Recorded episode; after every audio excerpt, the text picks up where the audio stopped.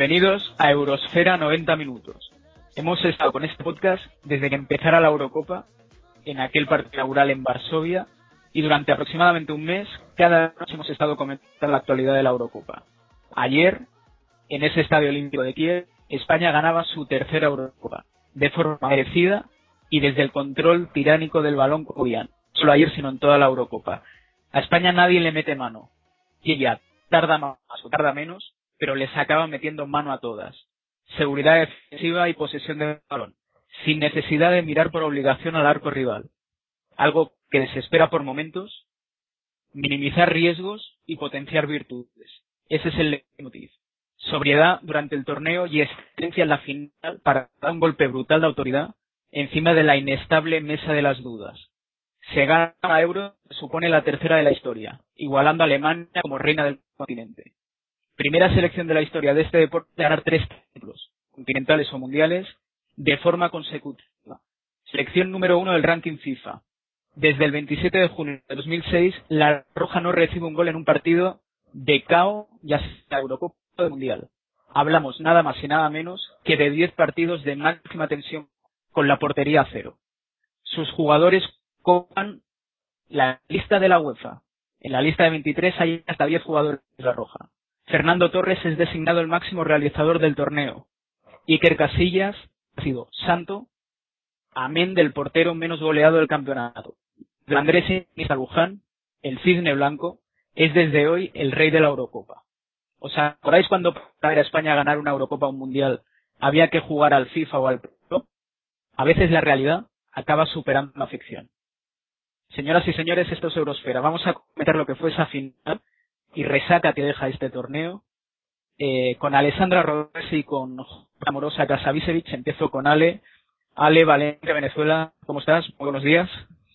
Buenas a todos. Pues bien. Eh, acá terminando de de pasar un poco lo que ha sido esa resaca moral después de cuatro goles en contra y todo lo que ha dejado una Eurocopa que para mí a nivel de calidad ha sido uno de los mejores torneos que yo recuerdo. Eh, ¿Cómo estás después del varapalo, tú como venezolana y también italiana, hay que recordar que tienes la doble nacionalidad? Eh, 24 horas después casi, ¿cómo lo llevas? Un golpe duro, que lo esperabas, eh, lo llevas con entereza, con estoicismo. ¿Cómo estás? Eh, yo sí lo esperaba. De hecho, en el último Euroesfera que grabamos, creo que fue la única que dio España cómoda ganadora en 90 minutos. Lo llevo con, con rabia, porque creo que Italia termina siendo penalizada por algunas decisiones y, y eventos puntuales como es el caso de, haberse quedado con 10 después de la lesión de Thiago Motta. Y, y me duele porque hay jugadores como Pirlo y Buffon que creo que no se hubiesen merecido tener así la Eurocopa. Dicho esto, estamos hablando de la mejor selección del mundo, posiblemente en la historia, y sí, puedes perder y, está bien.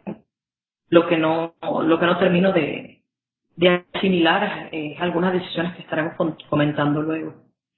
Vamos, vamos a comentar esas lágrimas de Pirlo, eh, esa deportividad de toda la, la de Gigi Buffon, dando la, enhorabuena a cada uno de los componentes de la selección, especialmente a su compañero de rival y Casillas, lo cual habla de la deportividad de Buffon en particular y de Italia en general la lesión de Mota, hasta qué punto era necesario que entrara Mota que arrastraba molestias. Vamos a ver obviamente el planteamiento de España. Ayer mete un 4-0 a Italia. Recordemos que España no ganaba Italia desde 1920 en partido oficial. Ayer, ayer 92 años después, no solo le gana, sino que le ganan una final y le gana por 4-0. Hoy en día ganar a Italia es mejor o peor por 4-0 y en una final yo creo que, que es algo impresionante.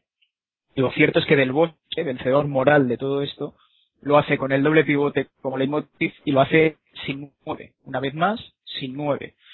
Eh, paradójico el de Torres, un jugador que sin ser la opción preferencial del Bosque en 189 minutos ha acabado coronado como máximo goleador, lo cual es sin duda sorprendente. Y vamos a analizar todo esto y más durante los próximos 45 minutos. Doy, doy un saludo a Savicevic en Tenerife. ¿Qué tal? ¿Cómo andas? ¿Qué tal? Bien. Bueno, decir que quizás esta final no ha parecido una final en sí, ¿no? Es la primera vez que un equipo gana con un margen tan amplio. Este 4-0 impensable. Bueno, mucha gente en la prensa decía que iba a ser una victoria cómoda y rotunda por parte de España, sobre todo en el mismo día del partido. Y yo creo que es una cuestión de actitud que los delegados de la prensa allí vieron en la selección española. Pero bueno, yo la verdad es que esperaba una final más disputada. Ha sido clave que España se adelantara tan pronto en el marcador. También ha habido algunos desajustes en Italia. Recordar que esta Eurocopa que ha durado algo más de tres semanas, pues contaba con todas las mejores selecciones de Europa y que España, bueno, apareció su mejor versión en la final cuando había dejado muchas dudas durante todo el torneo hasta las semifinales, pero bueno, luego ha sido un equipo, como se dice, de historia, de leyenda, porque ha batido todos los récords personales, por ejemplo, Nobel le ganado nunca Italia en un partido oficial, ganar tres grandes torneos consecutivos, Eurocopa, Mundial y Eurocopa de nuevo, y bueno, la manera también en que lo ha hecho, ¿no? Siendo la referencia, con yo creo que el reconocimiento de todo el mundo del fútbol y en general, pues decir que España, por lo menos, hombre, sí que me queda una impresión ambigua y es que España sí mereció una victoria así de rotunda en la final por lo que fue el partido, pero por lo que había sido el torneo no. Es como digo una impresión ambigua. Yo creo que Italia hizo un gran campeonato que quedó un poco acompañado por este 4-0 y España no estuvo a su mejor nivel hasta precisamente esta final. Pero bueno, también hay que hacer un balance global y en eso España quizás no siendo la que la mejor España posible, como digo, hasta el día de la final, pero ha sido el mejor equipo de esta Eurocopa. Es cierto que futbolísticamente el desempeño de España eh, pues igual ha ido de menos a más.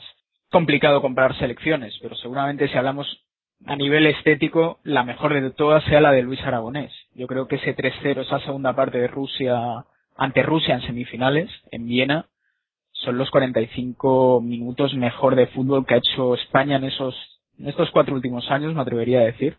Recordemos que en esas semifinales España-Rusia llegan 0-0 al descanso y es un 3-0 en la segunda parte en un derroche de, de fútbol. Y ayer es cierto que se gana 4-0, pero yo creo que el partido está muy condicionado. Está muy condicionado porque Italia, ahora voy con Ale para que lo comente, tiene una serie de catastróficas desdichas desde el inicio hasta el fin. Italia sufre ayer todas las catástrofes del fútbol juntas, en 90 minutos.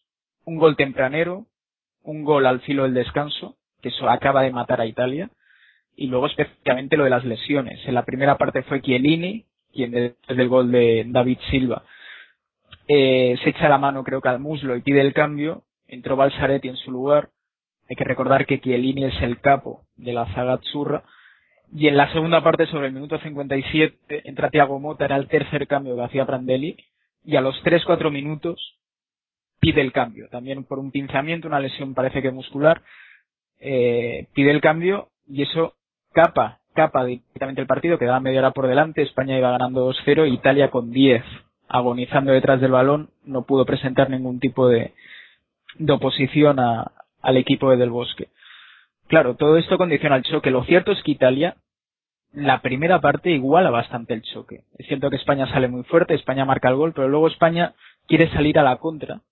Italia tiene 20 minutos muy buenos, donde Pirlo pide el balón y empieza a armar juego. Casano tiene dos, tres buenas ocasiones de gol. Balotelli estuvo francamente mal en todo el partido pero Balsaretti por banda, eh, Montolivo con un tiro lejano, Casano aprieta ahí tres, cuatro centros muy peligrosos que saca muy bien Casillas y luego obviamente la segunda parte esa ocasión clara de Di Natale que saca Casillas que de haber entrado quedaba media hora por delante era un 2-1 y el escenario podía ser radicalmente distinto. Ahora la gente lo que ve es el resultado, un 4-0 y automáticamente es un burreo. Pero repito, la primera parte Italia no juega para nada mal y seguramente fue exagerado el, el resultado.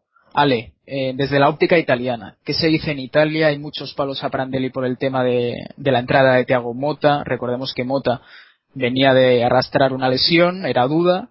Creo que se está filtrando que Mota y Chiellini habrían dicho que no estaban en condiciones. No sé hasta qué punto es cierto todo eso. ¿Qué nos puedes decir, Ale? Efectivamente, eso es lo que se está filtrando. Tanto Chiellini, que recordemos, llegó lesionado a la Eurocopa, eh, luego se recupera y está para el primer partido, se vuelve a lesionar contra Irlanda, no juega cuartos de final y vuelve para el partido contra Alemania, le habría dicho a Prandelli que no estaba para jugar titular. Eh, al igual que Thiago Motta que se lesiona en el partido contra Inglaterra y es ahí cuando Montolivo entra titular, ¿no? Ante Alemania, etcétera, etcétera. Ambos le habrían dicho que no estaban para jugar, pero más allá de que quizás no sea cierto que no estaban para jugar, me parece que es evidente que lo debió haber notado Prandelli mismo en los entrenamientos. Porque, ya te digo, si dos jugadores vienen con tantos problemas físicos, lo tienes que notar en un entrenamiento más cuando Thiago Mota apenas dura cinco minutos en campo. Entonces creo que sí es oportuno decir que el mismo Prandelli se equivoca. Italia fue el equipo que más kilómetros corrió en esta Eurocopa. Y, el tema pasa también por una cuestión de cansancio. Sí, a mi parecer, el cansancio en un torneo corto no es una excusa, es una culpa porque ahí es cuando tú entiendes que tienes que remontarte a la convocatoria de 23 en la que eh, Prandelli no tenía realmente para jugar ningún módulo de manera natural, ninguno. En el rombo, el desgaste físico que tenía que hacer de Rossi para apoyar a, a Pirlo en el vértice bajo, lo incómodo que se vio Marquisio todo el torneo jugando en esa posición, eh, dos, dos jugadores y sin una primera, sin un primera punta eh, para el ataque, todas esas situaciones tienen obviamente eh, una repercusión final. Para el 3-5-2 se llevó un carrilero derecho, pero no se llevó un carrilero izquierdo. Entonces era todo como, como tratar de adaptar eh, la situación a lo mejor que podía. Creo que la lista de Prandelli condiciona muchísimo a Italia porque no habían recambios naturales y lo termina padeciendo por el cansancio de los titulares. Lo termina pagando muy caro. Y otra cosa, eh, para mí la mayor culpa de Prandelli, si se quiere, en la final, él mismo ha dicho, eh, mi mayor culpa eh, quizás ha sido no tener el coraje para, para revolucionar el once. Yo honestamente creo que la principal culpa de Prandelli contra España fue no entender que la lectura del primer partido y este era exactamente la misma y que si le había dado resultado el 3-5-2 debió haberlo mantenido. Porque muchachos, vamos a recordar algo, en el primer partido Italia sí tenía para hacer un, un rombo, tenía para jugar el rombo, pero Prandelli entiende que había que dar una señal de que se estaba cambiando algo después del 3 a 0 con Rusia. Y es ahí donde yo creo que Prandelli no es absolutamente coherente. Se traiciona con España, le terminan saliendo las cosas bien, pero por ser fiel a una ideología que para mí eh, tiene un gran partido contra Inglaterra, amén de que Inglaterra bajó los brazos prácticamente en todo momento y fue un partido excelso de todos los jugadores que estuvieron en campo por parte de Italia, pero que contra Alemania se vio contra las cuerdas, solo que Alemania no supo reaccionar al 1-0 y después del 2-0 quedó completamente por el suelo. Entonces, y vamos a recordar otra cosa, Italia contra, contra Irlanda, la peor selección del torneo, hizo un partido horrible con el rombo. Entonces, yo no creo que haya sido un éxito rotundo del rombo. Creo que Italia jugó momentos extraordinarios al fútbol. Creo que el primer partido contra España fue muy bueno hasta que entró Torres. Creo que el primer tiempo contra Croacia estuvo espectacular. Sí. Contra, contra Inglaterra hizo 120 minutos estupendos. Pero creo que el rombo ya había demostrado algunas, algunas fallas. Y Ciertamente, eran riesgos que yo lo he comentado muchas veces. Para mí Prandelli siempre tomó riesgos desmedidos, que no estaban ponderados.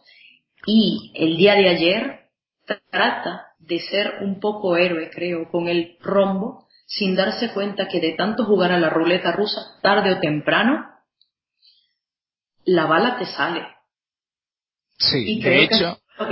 pasando ayer a Prandelli. De hecho, Ale, eh, yo mi lectura, ahora iré con Xavi a ver qué piensa, pero mi lectura es que ayer Prandelli, él cree que ha llevado una revolución a cabo la selección Azzurra, que seguramente es cierto, ve que esa revolución, mejor o peor llevada, le conduce hasta la final, sabe que es un éxito ya haber llegado hasta allí porque poca gente, incluso en Italia, apostaba por esta selección y, y sale muy ofensivo. Es cierto que España sale con mucha determinación, pero Italia creo que en la primera parte llega a tener más posesión de balón que España. También es una posesión engañosa porque España mete el gol y luego se mete en su área un poco para salir a la contra. Pero Italia busca el gol, tiene un par de buenas ocasiones y de hecho el segundo gol de España es una recuperación, es a la contra. Es una genialidad de Xavi que ve cómo entra en ruptura Jordi Alba y pega un pase magistral que el nuevo lateral del Barcelona define de manera fantástica. Pero repito, eh, seguramente a posteriori con el 4-0 es más fácil, ¿no? Pero es un tema complicado si tenía que haber salido con un 3-5-2, con un, con un rombo, en definitiva. Eh, yo creo que... Pero es que yo lo he dicho a priori. Sí, sí, es no, el tema. Es cierto. A posteriori mucha gente ya se está bajando del carro prandeliano eh, solamente porque pierde el día de ayer. Yo he sido muy coherente en esto y sí lo digo. Y sí lo digo porque a ver, eh, si a ti un módulo te está dando resultados, repito, ayer lo que queda en evidencia es que él fue cobarde en el primer partido contra España y pensó que ya había consolidado el módulo sin darse cuenta de que el módulo había funcionado por momentos, no del todo. El desgaste con el que termina ayer el partido Daniele De Rossi es brutal. De Rossi es el, jugador con más kilómetros de toda la Euro. ¿Por qué? porque obviamente estaba totalmente abandonado por su banda, es, regalar un hombre en la mitad de la cancha hoy en día, el rombo, y, y De Rossi era el que, el que, el que cubría por su banda y, apoyaba a Pirlo. De hecho, es contra Inglaterra sale muerto. Sí, de hecho Pirlo luce en esta Eurocopa gracias al trabajo y al desempeño descomunal de De Rossi y de Marquisio, Marquisio que no, que, no ha vencido. Hay que decir que en el rombo de Italia el único jugador que por definición tiene capacidad de trabajo es De Rossi. ¿Eh? De Pirlo podríamos decir muchas cosas, pero en su adjetivación no estaría la capacidad de trabajo. Un jugador con experiencia, con buena ubicación, con oficio, que también sabe molestar y tener cierta presencia, pero el único con capacidad de trabajo y el que se ha desdoblado en esa faceta para permitir que hubiera un centro del campo pues, eh, creativo, de jugadores de calidad por lo menos, ha sido de Rossi. Sobre el tema de la evolución táctica de Italia durante esta Eurocopa, yo tengo un punto de vista un poco paralelo, ¿no? Entiendo de entrada que Italia es una selección que está en fase de configuración, sí. desde tocar fondo en, en el Mundial de Sudáfrica. Recordar que se quedó fuera del grupo con Nueva Zelanda, Eslovaquia. Sí. Eh, entonces venía de eso, luego ha, cambiado radicalmente de estilo con Prandelli y ha mantenido algunos jugadores de la vieja generación, por decirlo así, y otros pues que son un poco más, por lo menos un sello personal, ¿no? Entonces no deja de ser una Italia en, fase de transición que en global lo que ha conseguido, pues creo que tiene bastante méritos. Yo lo que he escuchado, sobre todo a, a Carlos, creo que se llama Carlos Martínez, Carlos Plus, sí Carlos Martínez.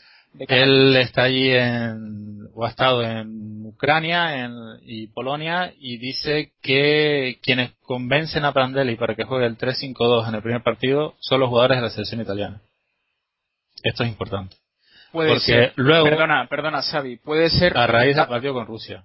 Exacto y en base a lo que dice Ale. Por eso no cuadra, por eso no cuadra la convocatoria con el 3-5-2, por eso no tiene los hombres para ser de carrilero. Pero es que no es eso, chicos, eh, otra cosa. Eh, termino de esperar lo que, partiendo de esa premisa, a partir de ahí, Prandelli instaura su sistema ante rivales un poco más asequibles como son Croacia e Irlanda. A Italia gana confianza, sobre todo en la semifinal contra Inglaterra y después, perdón, los cuartos, y luego en la semifinal contra Alemania. Eso hace que un poco se presuponga que Italia está funcionando y que no debe cambiar nada. Yo creo que había un cierto consenso en general, no, no con Alessandro, pero sí en general en la gente que hablaba de Italia en la previa de, esta final, de que no iban a cambiar nada porque estaba funcionando que se encontró un partido distinto por parte de España que supo yo creo que hay dos factores claves. Lo primero es la determinación con la que España sale por el partido. Eso en una final es difícil de ver, en la que suele haber bastante más dudas. España sale a ganar y mete atrás a Italia hasta que cae el primer gol. Y sobre todo me parece que el movimiento, entre comillas, ganador es la presión que hace Xavi sobre Pirlo. Ahí desarticula sí, Xavi, perdona, el partido, efectivamente, estoy contigo. Se gana no solo la presión de Xavi, por momentos eh, Xavi, Busquets y Xavi Alonso presionando la figura de Pirlo, que es cierto lo que comentáis, que al final tú te pones a sumar Balotelli, Casano, presión y sacrificio eh, cero por momentos. Son dos jugadores, Casano ha hecho lo que ha podido, pero viene como viene, y Balotelli es alguien que se golatra y es insolidario con sus compañeros como norma general. Dicho esto, Marquisio llega fundidísimo de la temporada que ha hecho con la Juventus, intenta ayudar, pero da para lo que da.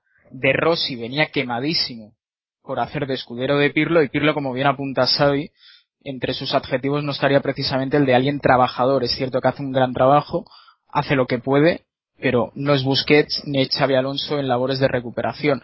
Esto lo que hace es que a la que Italia no tiene el balón, unido al cansancio que acumula de todo el torneo, eh, a la hora de recuperar cuesta un mundo. Y no me refiero solo a la última media hora donde el partido ya, repito, estaba capado jugando Italia con uno menos. Ya le costaba antes, le costaba recuperar por eso. Eh, Ale, querías hacer un apunte sobre el partido contra Croacia, ¿no? Creo que sale con 3-5-2. Sí, sale con el 3-5-2 y después, cuando hay aquel desgaste físico después del gol, eh, es que cambia y empieza con el, con el rombo. Otra cosa, eh, que es algo que, que es bien importante apuntar, el problema es que Prandelli en este momento se enfrenta con un gran, con un, con un detallazo en realidad. Y es que en Italia él quiere imponer un módulo con el que nadie en Italia está jugando.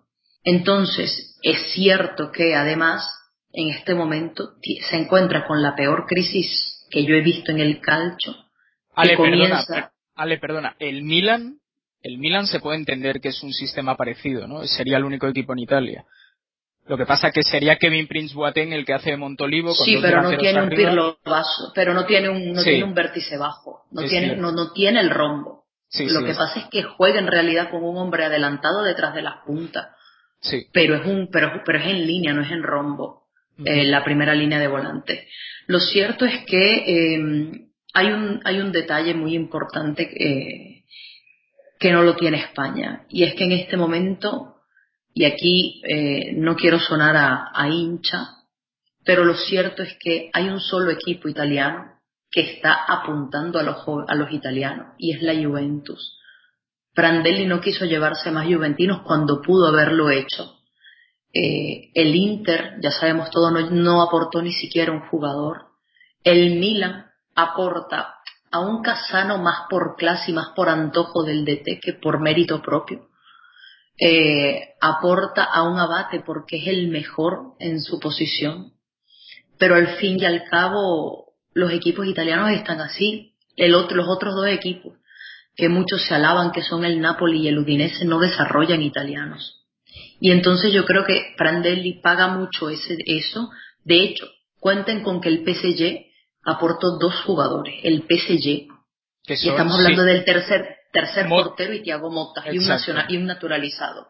Entonces, creo que Italia está pagando mucho eso, está pagando un DT que sí, creo que es un muy buen DT, pero es un mal seleccionador y que siempre en los partidos grandes eh, ha demostrado una un bueno vaya como vaya, ya somos, ya somos campeones morales. Lo recuerdo muchísimo en un partido de la Fiorentina con el Bayern, donde le jugó, le jugó de manera sin ningún tipo de prejuicios como si ellos fueran un equipo grande. Entonces creo que hay una inconsistencia en lo que es saber aprovechar lo mejor que tienes y querer imponer una revolución táctica porque creo que ahorita Prandelli tiene que primero pasar a una evolución táctica para luego terminar de hacer la revolución. Pero ahorita él no puede, no tiene el material humano para hacer una revolución. lo que es evidente, Ale, es que tanto Italia como España, y hablo sobre todo en aficionados y en prensa, son muy parecidos. Y pondré un ejemplo. Italia llega con dudas a la Eurocopa, igual que España, cada uno de una manera bien distinta. Pero el caso es que llegan con dudas. Los primeros partidos lo que hacen es afianzar esas dudas.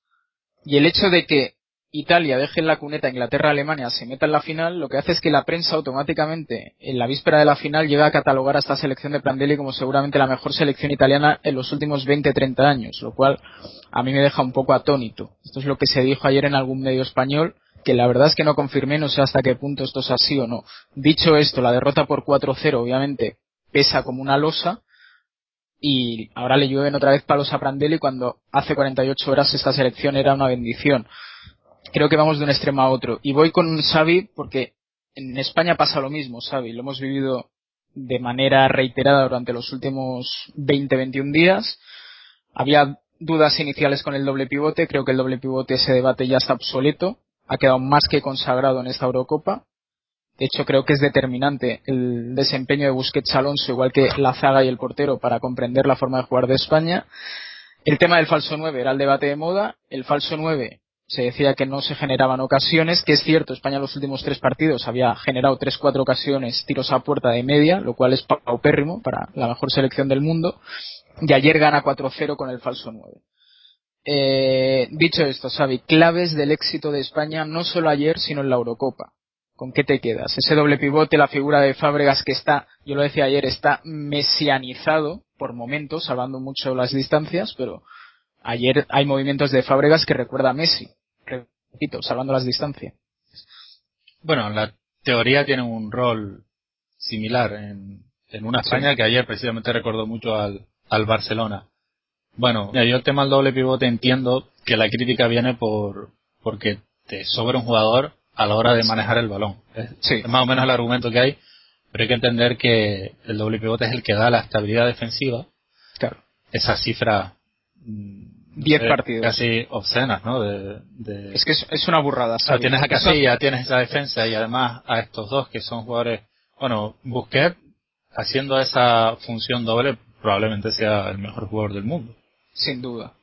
O sea, es un jugador que tiene un toque facilísimo, puede progresar con el balón y luego tiene una lectura para, para apoyar a los defensas, leer dónde está la zona débil, sí, sí, tackling, eh, ubicación. Luego Xavi Alonso también te aporta en ese sentido, incluso está un poco más cómodo y eso te permite. Se complementan, Xavi, perdona, se complementan porque Xavi Alonso pega cambios de juego de 40 metros, algo que Busquets no puede hacer, pero Busquets, sin embargo, ese pase, ese toque corto lo domina mucho mejor que Alonso, hacen un tándem eh, fantástico. Sí, y eso te permite liberar a jugadores que tienen menos capacidad de sacrificio, ¿no? Porque Xavi es verdad que es un jugador eh, que se aplica mucho en defensa y eso merma lo que es su propio lucimiento, pero Iniesta no tiene capacidad de trabajo, a ser tampoco un jugador muy físico. Todos trabajan, ¿eh? pero no son su mayor virtud, desde luego.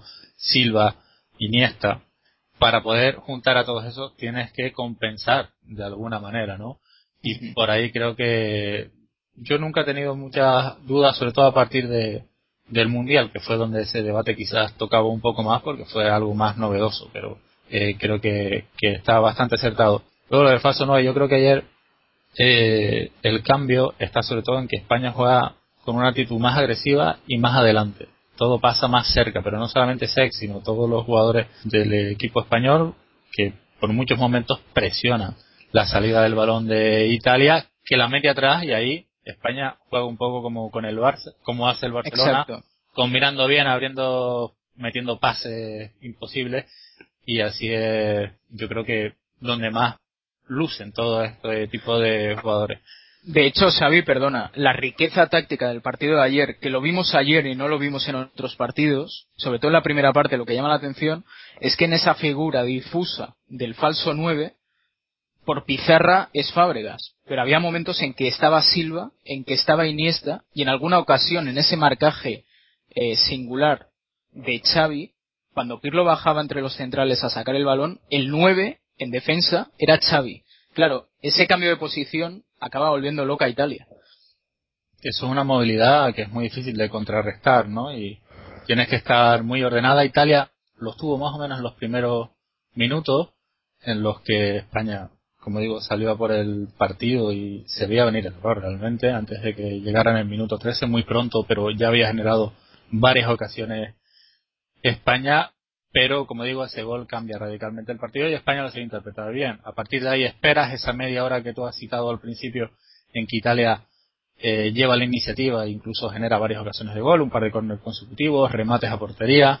Y España lo que hace ahí es esperar al contragolpe que llega en el minuto 43 me parece con esa aparición fulgurante de Jordi Alba y bueno, ahí con el 2-0 ya todo es muy muy puesta arriba para Italia, pero España supo atacar y luego eh, con el 1-0 esperar su oportunidad al contragolpe que tuvo varios avisos hasta que cayó ese 2 0. A partir de ahí poco podía hacer Italia porque claro, abrir ir al intercambio de golpes, de hecho vimos una selección ya en el 2-0, selección italiana totalmente desubicada, si encima te llega un jugador rompiendo desde el lateral izquierdo eh, por el carril del, no sé, del 9 o del 10 ahí como Jordi Alba, pues eso es imparable. ¿no? Y luego con la precisión a la que juega España, que ayer tuvo una cualidad como es en una final salir sin ningún tipo de duda, sino a proponer a jugar con mucha intensidad, un ritmo alto y ahí, bueno, asumir cierto riesgo. Y yo creo que de todos modos España era sabedora de que ir a por el partido también es un escenario bueno para ellos, porque tiene más pegada que Italia, tiene más calidad individual. Luego hablaremos de la famosa lista de 23 que ha dado la UEFA. Y claro, Italia también se predisponía un poco a eso, o se exponía, mejor dicho, al sacar un esquema ofensivo, pero lo leí hoy en España con mucha confianza, no dudo nunca en el partido, yo creo que el 4-0 es real, es verdad que es un poco triste cómo llega, porque en el caso de Italia podía haber contrarrestado con algunos ajustes y decisiones tácticas, y sobre todo, como digo, que no hace, no es la diferencia real, creo yo, entre una selección italiana. Y yo me he quedado con las ganas de ver a Alemania en la final, porque un poco era quien se está más preparando para superar a España, pero de todos modos no me quedo solamente con este último partido, ya siendo el global me ha dejado duda España y pero bueno, al fin y al cabo ha ganado porque es la selección que más nivel tiene, simplemente. Sin duda. Ale, voy contigo, eh, déjame reseñar el hecho de que Italia va a estar en la Copa Confederaciones del año que viene, que hay gente que no lo sabe y va a estar no como campeona, sino en condición de subcampeona toda vez que España va a Brasil como campeona del mundo, entonces eh, digamos que como campeona de Europa, como no puede ir España por duplicado y tiene que haber un representante, va a ir Italia como subcampeona.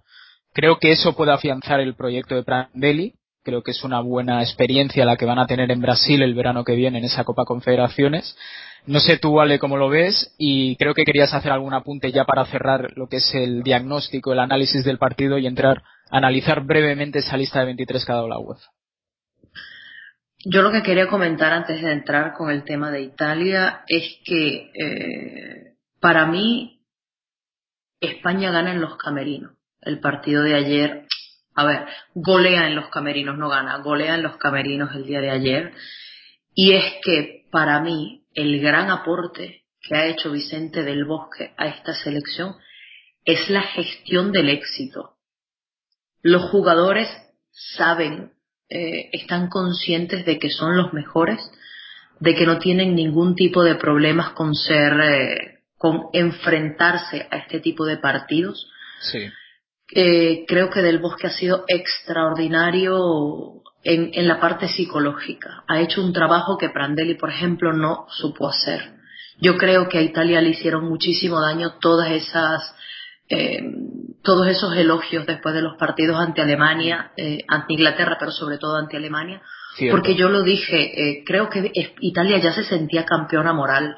Y el hecho de que solo tres jugadores hayan llorado de la manera que lo hicieron, que fueron Balotelli, Pirlo y, y Bonucci, te das cuenta que muchos estaban bastante tranquilos, si se quiere. Sí, bueno, ha dicho, Entonces, ha dicho eh, Buffon que todos lloraron en el vestuario, esa es cuestión de lágrimas. ¿eh?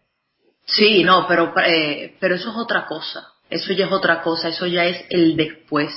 Eso es el en frío te derrumbas porque te das cuenta de un Estás hablando de, de, la rabia por perder de esa manera. Exacto. es la rabia de no la hubo, no la hubo, yo veía caras de tranquilidad consigo mismo como diciendo, bueno, estos son los mejores, nosotros dimos lo que dimos, Italia nunca salió a ganar el partido, esa es mi sensación. Y creo que es ahí donde, donde España gana la principal, él pone el primer ladrillo para el campeonato de ayer. Dicho esto, eh, también eh, apuntar a lo que va a ser el proyecto de, de Prandelli. Creo que Prandelli, más que nunca, para el año que viene, se va a ver obligado a hacer, a enfrentar lo que nunca enfrentó en estos dos años, y es los medios de comunicación, que ahora le van a estar exigiendo un tipo de cosa y él no va a poder satisfacerlo, porque es fácil hacer esta lista de 23 cuando no hay expectativa. El problema es cuando ya eres subcampeón de Europa, sabes que hasta sin expectativas llegaste hasta la final, entonces ahora es cuando tienes que mejorar la lista y él va, creo que hoy por hoy, si Prandelli tiene que hacer otra convocatoria, creo que tendría que estar llamando a unos 10 jugadores de la Juventus. No sé si lo tenga, tengan la capacidad, eh, la, fuerza, la, valentía. el coraje de hacerlo. No lo sé, y es ahí donde me queda la duda, porque ya, ya vamos a ver una cosa. Casano sí, ok, va a estar en el Milan y puedes llamar al del Milan, puedes llamar a Bate, puedes llamar a Macho, pero ¿a quién más vas a llamar? Vas a seguir llamando a un Diamanti, que ojo, lo ha hecho extraordinariamente bien, pero ni siquiera él mismo confiaba del todo en Diamanti. Vas a llamar a, a jugadores como Borini, que ni siquiera le diste un minuto. Vas a llamar a Ogbona. Ogbona, llamaste a un jugador de Serie B para, para, le pagaste las vacaciones a esa gente. Bueno, España se, la, se la, espera, España se, las pagó. Yo lo sé, pero eso es otra cosa. lo cual, te, lo cual te habla, lo cual te habla del nivel de una y otra, seguramente. Porque hablamos de que Llorente, que era el nueve titular, no ha jugado un minuto. Sí, pero, aquí estamos hablando de un chico que es suplente en la Roma y de un chico de la Serie B. Sí, sí. Entonces el problema viene también por ahí. Yo creo que Prandelli, y lo seguiré afirmando hasta, que, hasta el último día que me lo pregunten, Prandelli confirma. Creo que Prandelli con una lista, con otra lista, ayer no sé si le hubiese podido ganar a España, pero creo que hubiese hecho un muchísimo mejor papel. Ayer no tenía los hombres para jugarle a España, así de simple. Somos, yo me quedo, mi idea ¿eh? de Italia es que ha sido una selección experimental y que se ha probado en, esta, en esta Eurocopa, porque la fase de clasificación que tiene, lo digo todo, si recuerdo que Estonia quedó segunda en, el grupo de Italia. Sabí, los amistosos. Los perdió todos, los amistosos los pierde, pierde con Uruguay, pierde con Estados, Unidos. pierde con Rusia. O sea, ¿cómo llega Italia? Salta el escándalo del Calcioscomese dos semanas antes del inicio del torneo, sale Crisito. Eh, me, perdonad un momento, es que vamos mal de tiempo. Me quedo con las ideas que acaba de comentar Ale desde el punto de vista, me parece muy interesante. Uno, eh, se le va a estar esperando a esta selección. Me quedo con la frase de si, con, si, si no, habiendo expectativas llega a ser subcampeona de Europa, ahora la van a esperar y la van a exigir. Yo no sé hasta qué punto esta Italia puede dar lo que la prensa y aficionados esperan a partir de ahora. Y segundo, muy importante, cuando dice Ale que España gana desde los camerinos. Psicológicamente, el equipo español es muy fuerte. ¿Por qué? Porque los italianos no estaban acostumbrados, salvo Buffon y Pirlo, a este nivel de exigencia, a este contexto de responsabilidad. En España, en cuatro años han ganado dos Eurocopas, un Mundial, pero es que el peso, el 90% de la convocatoria son jugadores del Madrid y del Barcelona, que a nivel de presión son los dos equipos del mundo con más exigencia. Y quieras o no, eso en partidos como el de ayer se nota. Dicho esto, la idea de Xavi muy importante, que también lo remarcaba antes Sale. Al fin y al cabo es un equipo experimental eso también ayuda a explicar ciertas decisiones de Prandelli. Veremos ahora en adelante qué es lo que va a pasar con esta selección italiana. Cosa, tiene un grupo de clasificación que no tiene nada que ver. Eh, me refiero para, para el Mundial de Brasil. Sí. sí tiene a selecciones que no tienen tanto nombre, pero que son todas durillas, ¿eh? Armenia, Bulgaria, Dinamarca, República Checa. Así que son cuatro equipos complicados. Italia va a tener que funcionar, no va a tener mucho tiempo para estar con... Se tiene que definir ya realmente Prandelli lo que quiere hacer. Y un poco ese puede ser el problema, el que no tiene jugadores en Italia para ser el equipo que él quiere. Pero, Exacto. Pero es que eso de se trata, Va a tener Xavi, que ahí, ahí la crítica que yo le hago a Prandelli.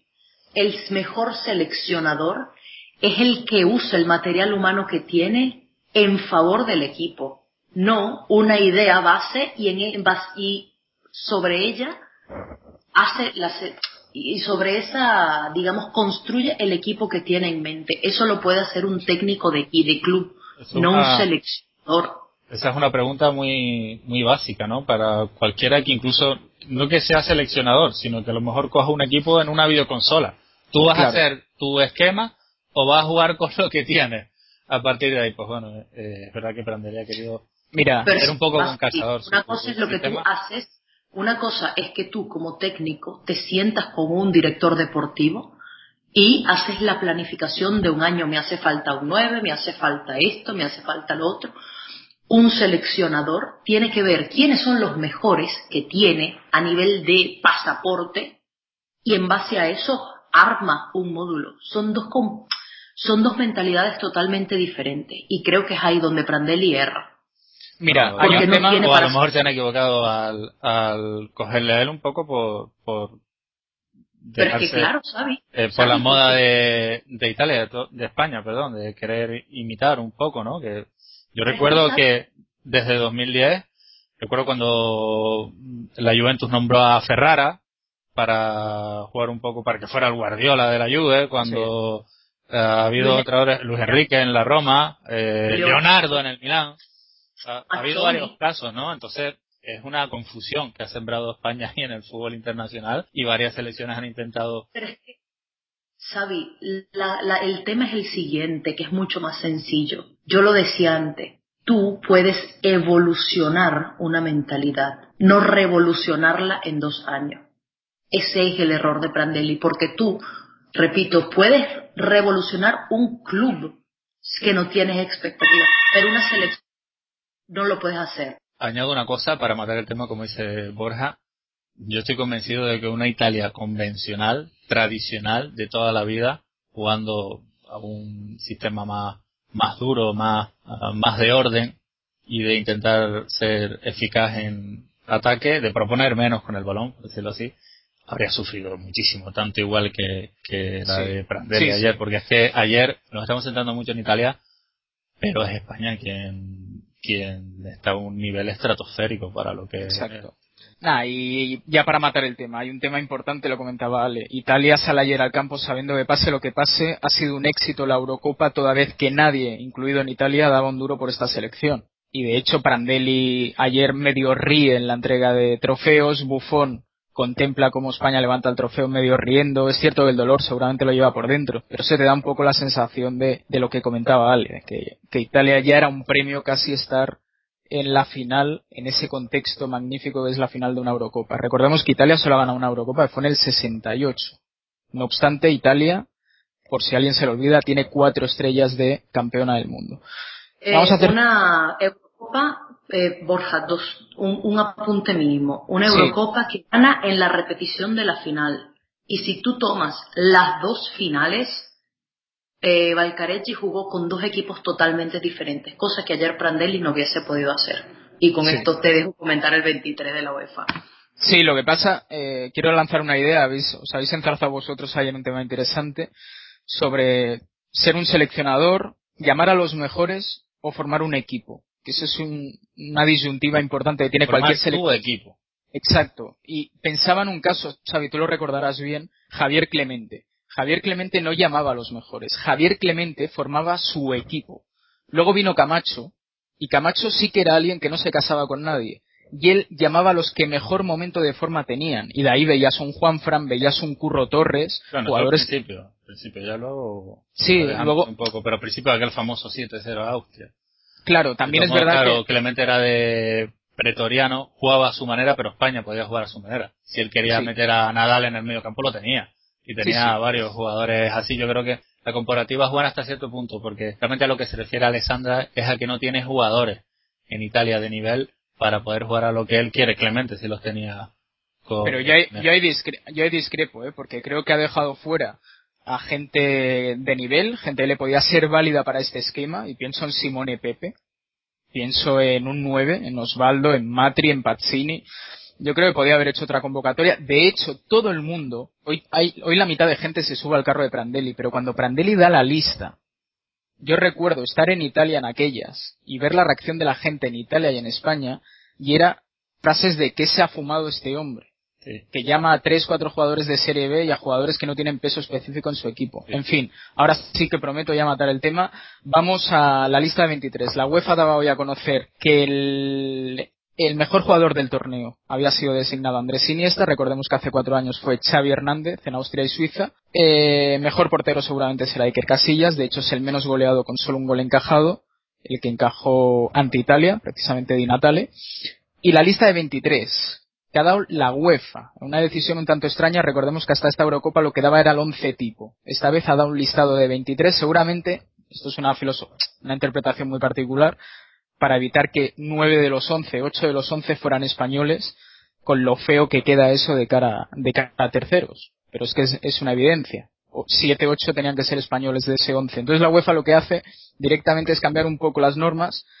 Hay un comité de sabios ahí con Lagerbat, con Oublier, eh, creo que había algún alemán más. Bueno, tiene un comité de sabios y deciden los 23 mejor de la Euro. Los tres porteros, Gigi Buffon, Iker Casillas, Manuel Neuer. Los defensas, Gerard Piqué, Fabio Coentrao, tan discutido en el Madrid que ha hecho una gran Eurocopa, Philip Lamp, Pepe, eh, Sergio Ramos, Jordi Alba. Destaca la ausencia de Gerard Piqué y de Álvaro Arbeloa. Centrocampistas, Daniel de Rossi, Steven Gerrard, Xavi Hernández, Andrés Iniesta. A la postre, MVP del torneo. Sami Kedira, gran Eurocopa la del germano tunecino, Sergio Busquets, Mesut Özil, como no, Andrea Pirlo y Xavi Alonso. Gran Eurocopa de estos dos últimos.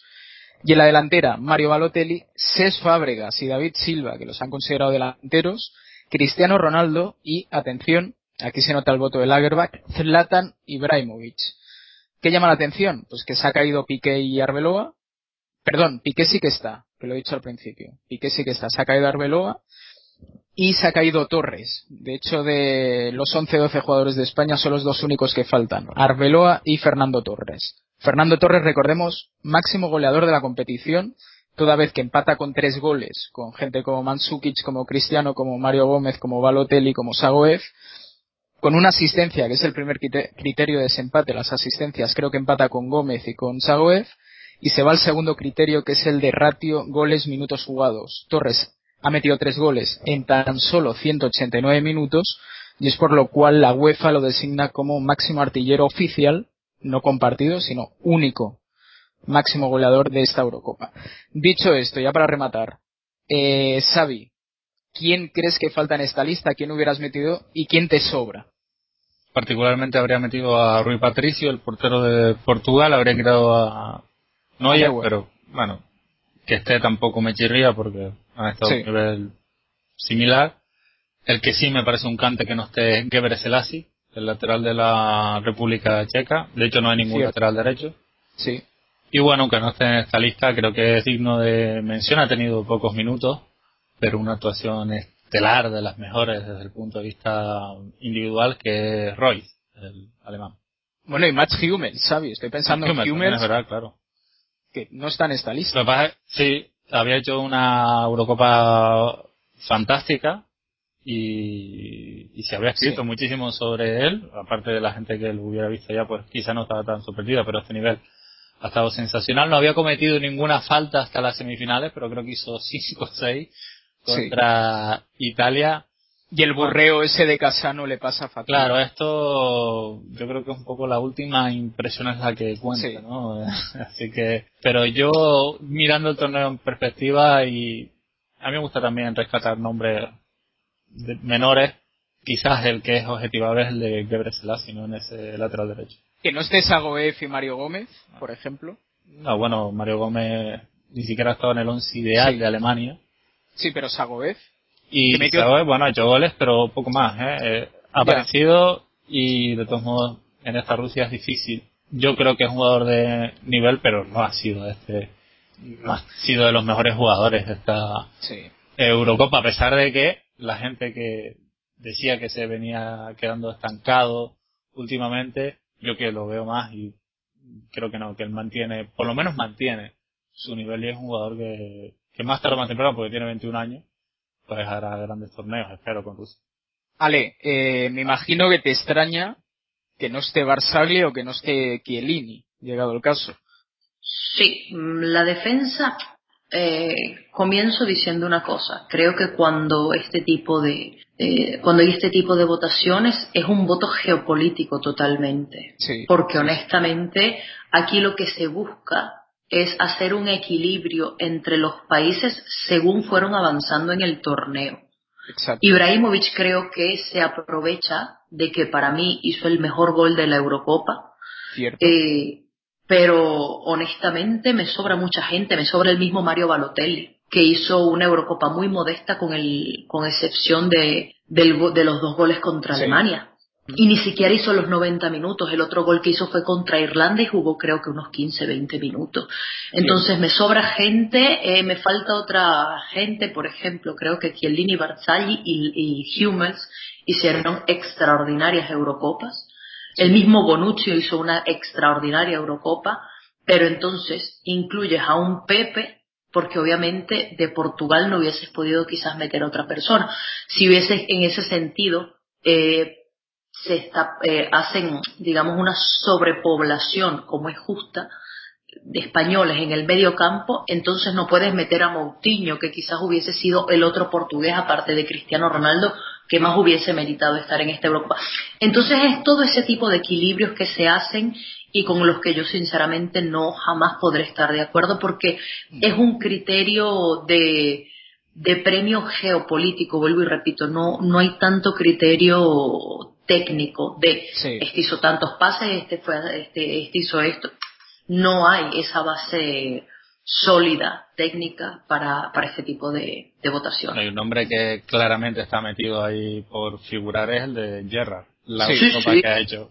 Sí, sin duda. Habría que, meter algún inglés y creo que dentro de... No, pero es que te digo, yo hubiese quitado a Gerard y meto Moutinho. Como dice Borja, al final no dan una, un 11 porque no quiere meter a nueve españoles, ocho españoles, pero al, y al final te lo demuestra el hecho de que está totalmente distribuido.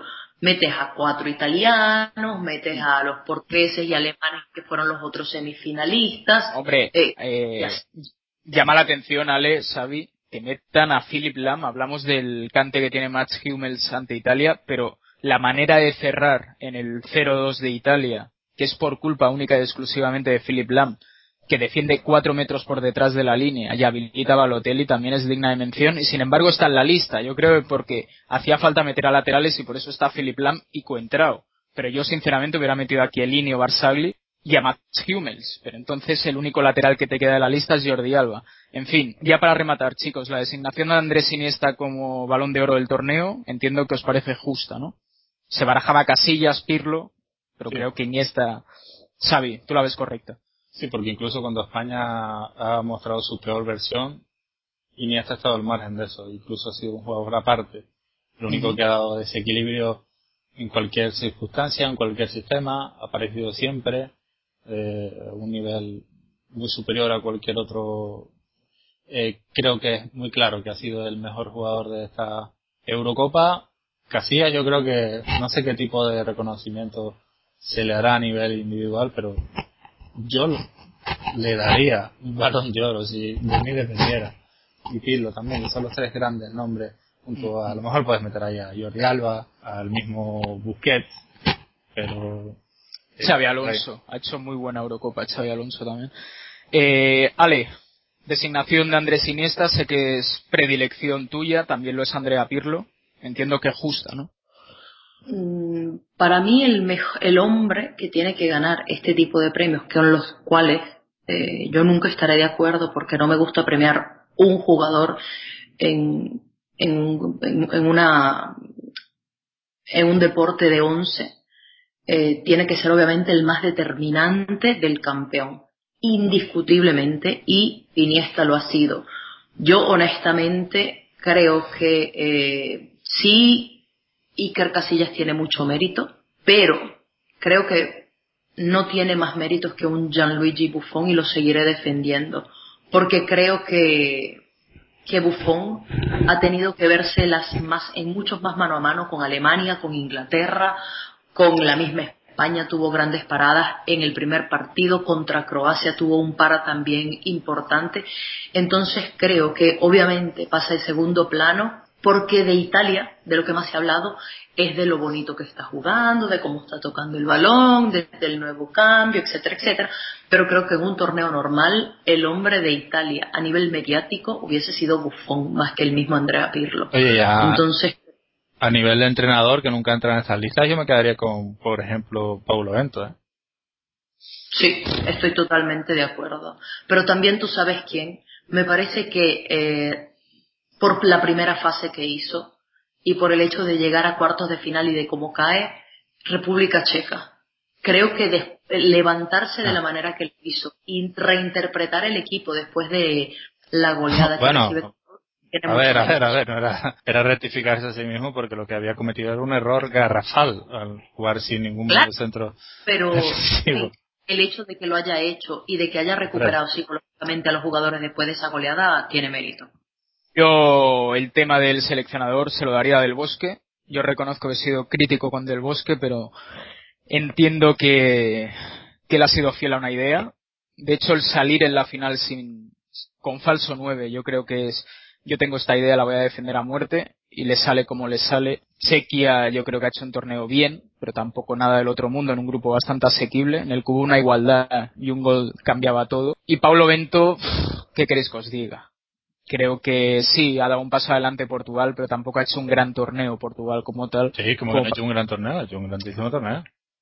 Sí, ha dejado a España fuera en los penaltis, ha pasado en el grupo en el que estaba Alemania, Holanda y Dinamarca, un grupo complicadísimo, ha recuperado una selección que venía de tocar también en fondo y de no tener margen de error después de la etapa de Queiroz. Eh, y en un vestuario que tiene muchos problemas como el de Portugal y son una piña alrededor de él. Yo creo que no ha llegado a la final, pero yo creo que es quien mejor ha evolucionado ese equipo desde, desde que lo cogió. En fin, al final son todo, no sé, son opiniones muy subjetivas, cada uno lo verá de una manera, y yo es que parto de la base que el mejor entrenador de un torneo tiene que ser alguien que esté en la final. Es cierto que al final es un palo que entra y un palo que sale, lo que imposibilita a Portugal jugar esa final. Esto es así. España hoy recibe todos los honores, pero se queda un palo, el balón de Fábregas va fuera y el de Alves va dentro, y hoy igual Italia está celebrando su segunda Eurocopa después de haber ganado a Portugal. De todos modos, yo lo hacía más por mencionar a otras selecciones que no han tenido protagonismo en el final y una cosa ahora que me estaba acordando con esto de intentando hacer memoria de quién destacar, un poco outsider, los jugadores que destacamos en la guía, que parece que fue hace ya un año, en cada selección hasta, han estado todos a un nivel muy alto, ¿eh? Yo creo que, por ejemplo, Sagüez, Pilar, eh, Jordi Alba, eh, la verdad que un poco menos Oguona, pero de resto, de resto, sí, yo creo que bueno, eh, estos torneos en los que se le presta tantísima atención por parte de todo el mundo durante las 24 horas es complicado añadir cosas tal, pero Xavi, perdona, que Ale Roversi tiene que ir a hacer su programa de radio, el Club del Deporte, vamos a despedirla. Ale, ha sido un placer contar contigo en estos no sé cuántos días, hemos hecho Eurosfera un montón, y contamos contigo para próximos podcasts, ¿te parece?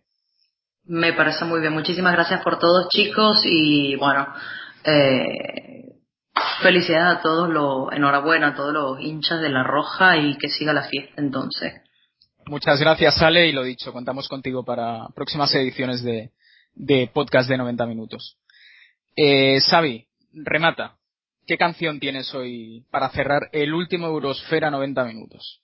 No, y vamos a volver a los orígenes y el gran descubrimiento de esta Eurocopa, por lo menos no para mí, pero sí para eh, quienes nos han escuchado y que había gustado bastante, luego, luego he ido variando, pero vamos a cerrar con los colorados, ¿no? Porque al fin y al cabo una Eurocopa en Polonia y Ucrania tiene que tener un colofón un poquito kinky ahí, ¿no? Con, bien, bien. Lo veo, lo veo. Pues Xavi, eh, agradecerte igualmente tu compromiso con este programa has estado siempre que te ha sido posible, lo cual es un detalle. Y también agradecer a gente que ha pasado por este programa. No los tengo anotados y me voy a dejar alguno, pero empiezo por eh, Alfonso Ibáñez, David de la Peña, David Fer, Jaume Naveira, Alberto Hernández, Guille Uzquiano, Ale Roverse, a la que ya hemos despedido, a ti, Xavi, Carlos Mateos, que ha hecho labores de presentador cuando ha sido necesario, del mismo modo del mismo modo que también lo ha hecho David de la Peña. Teníamos pensado incorporar a más gente, a Agustín de Botti de ESPN, a Iván Castelló de, de Grupo Prisa, pero por compromisos diversos no han podido entrar. Pero en fin, creo que ha sido un podcast que más allá de la repercusión de las descargas mayores o peores, no sé, creo que todos los programas han superado las 100 descargas, que creo que para un programa de este tipo, hecho prácticamente sin medios y de un modo bastante amateur, creo que es una buena piedra de toque. Y nada, agradecer la fidelidad de los que siempre han descargado este podcast y a ti, Xavi, especialmente el compromiso con el programa. Bien, ¿no? creo que solo se nos se te había olvidado José Gavilán. José Gavilán. Pero de resto, de resto todo, sí. Y bueno, yo creo que también nos ha quedado una cosa un poco distinta y que ha merecido la pena porque también uno se exige un poquito más, ¿no? A la hora de ver los partidos y demás, luego tener que analizarlos y también ha sido bueno para nosotros, creo. Ha sido un placer, chicos. Este es el último Eurosfera minuto, Eurosfera 90 minutos, perdón. Y ahora toca tiempo de reflexión, toca tiempo de Juegos Olímpicos, de vacaciones y valorar hasta qué punto sale a cuenta o no el esfuerzo de sacar un podcast. Ya veríamos qué colaboradores y qué formato. Tanto el amigo Xavi como un servidor lo vamos a analizar, lo vamos a ponderar. Y seguramente para septiembre sacamos algo. El de fichaje, el de fichaje lo haremos seguro, porque eso siempre da mucho moro y además creo que el, año pasado tuvo como 600 descargas todavía, quien lo oye.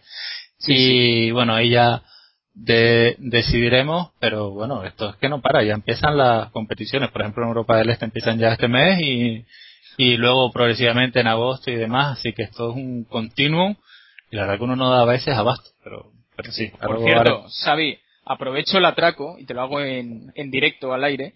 Eh, estoy recibiendo decenas de emails pidiendo que te hagas cargo de la cuenta de Soviet Esfera. Desde aquí te lo hago saber para que lo ponderes con la almohada porque antes que darle la cuenta a algún mediocre, eh, creo que eres la persona adecuada. No, pero hay gente buena por ahí también que sigue las cosas, ¿eh? De todos modos, que yo ya tengo una cuenta exactamente de eso. Bien, y es un poco un conflicto de, de, intereses. Claro. Además, ahí... tengo que hacer muchas cosas con el blog, que lo tengo bastante abandonado. Con esto del podcast he estado un mes sin hacer ningún posteo y eso me pesa bastante en la, en la mente. Así que provisionalmente no estoy metiéndome más piedras en la mochila, pero bueno. Haces bien. Pues chicos, eh, repito, gracias a los oyentes, a la gente que diariamente ha descargado este podcast. Y nada, seguramente nos volveremos a ver, a escuchar sobre el mes de agosto con algún podcast especial de fichajes y quién sabe si alguno semanal eh, a partir de septiembre. Ha sido un placer y muchísimas gracias.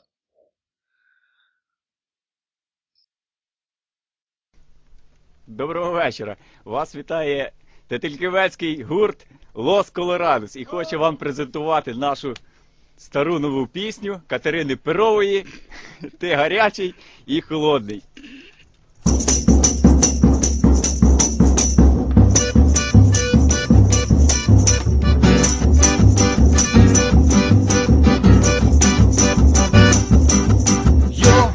Change your mind like a girl changes clothes. Hey, you BMS like a bitch, I would know.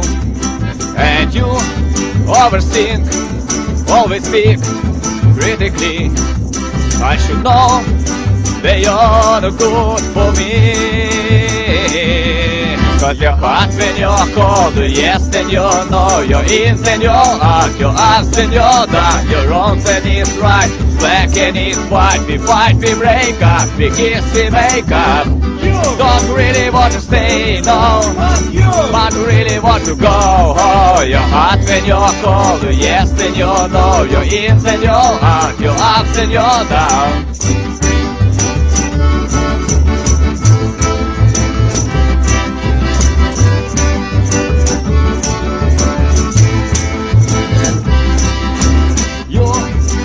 your mind like a girl, like a girl. Change its clothes, change its clothes. Hey you, BMS, BMS. like a bitch, like a bitch. I would know. And you, overseen, overseen, always speak, always speak. critically. critically. I should know they are the good for me. Azért ha átvenja, akkor the yes and your no Your in and your out, your up and your downs Your wrong and it's right, black and it's white We fight, we break up, we kiss, we make up. You don't really want to stay But you